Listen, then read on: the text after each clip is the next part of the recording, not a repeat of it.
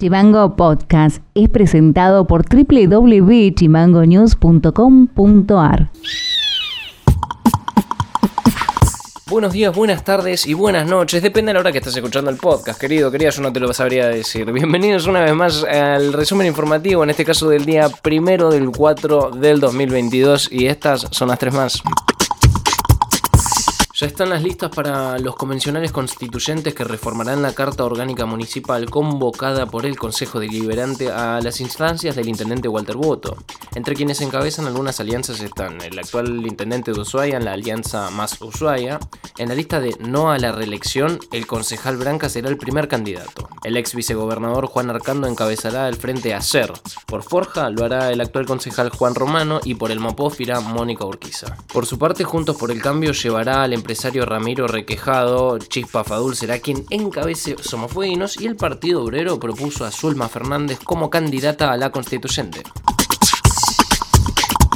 Escuché la que te cuento. La empresa Solnick S.A. ampliará su inversión en la provincia para la fabricación de teléfonos celulares, por supuesto. En este camino y de manera progresiva incorporará a 506 operarios y operarias y además esta empresa que construirá los celulares de la empresa china Xiaomi invertirá 46 millones de dólares. Una banda de tortas.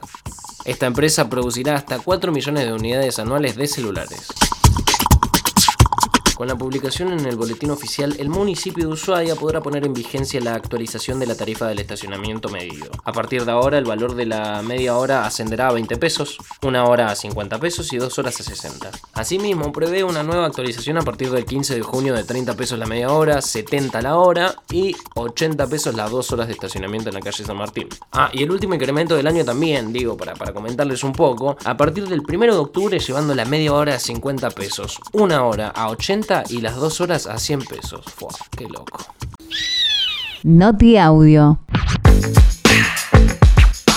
El aeropuerto de Río Grande fue desalojado este viernes tras una amenaza de bomba. Una persona manifestó a las autoridades que portaba una bomba y desató un escándalo en la terminal aérea. Se activó un protocolo de amenaza de bomba y el edificio fue desalojado. Así lo contó uno de los pasajeros del vuelo del ADE que debía despegar esta mañana, Danilo Santerre. Nosotros estábamos en la parte de espera de abajo del aeropuerto y eh, una, una mujer que estaba con su hijo ya eh, aparentemente eh, estaba mm, teniendo problemas para viajar. Se le pidió requisar sus, eh, sus elementos. Bueno, ahí donde fue que ella mencionó la palabra bomba y de esa manera obviamente se aplica el protocolo de antibomba, ¿no? C40 sería el vuelo, es el vuelo 450. Estamos todos los pasajeros esperando afuera. Eh, nos llevaron a un lugar que es un punto único, digamos, donde se lleva a la gente cuando sucede esto. Y nada, el, vuelo en- no aterrizó en Río Grande, que venía de, de Río Gallegos, fue directamente a, a Ushuaia. Aparentemente, según lo que nos dicen por acá la gente del ADE, es que tienen que esperar estos 40 minutos que se está investigando el tema de, de la bomba, eh, realizando el protocolo y después el avión regresaría para levantarnos a nosotros y viajar a, a los destinos que tenga que ir cada uno de los pasajeros, ¿no? Noti Audio. Tiago Huenchillán, el niño que dio origen a la ley provincial que establece la obligatoriedad del bordado de las Islas Malvinas en los guardapolvos de los alumnos y las alumnas, arribó a Ushuaia invitado a participar de las actividades que se llevan adelante en Tierra del Fuego en el marco del aniversario 40 de la Guerra de Malvinas. Tras arribar a la capital fueguina, esto dijo Jessica, mamá de Tiago. La verdad que no esperábamos que llegue a tan lejos y que Tiago con tan solo ahora nueve años tenga una ley y que todos los nenes de Ushuaia lleven el bordado de las Islas Malvinas.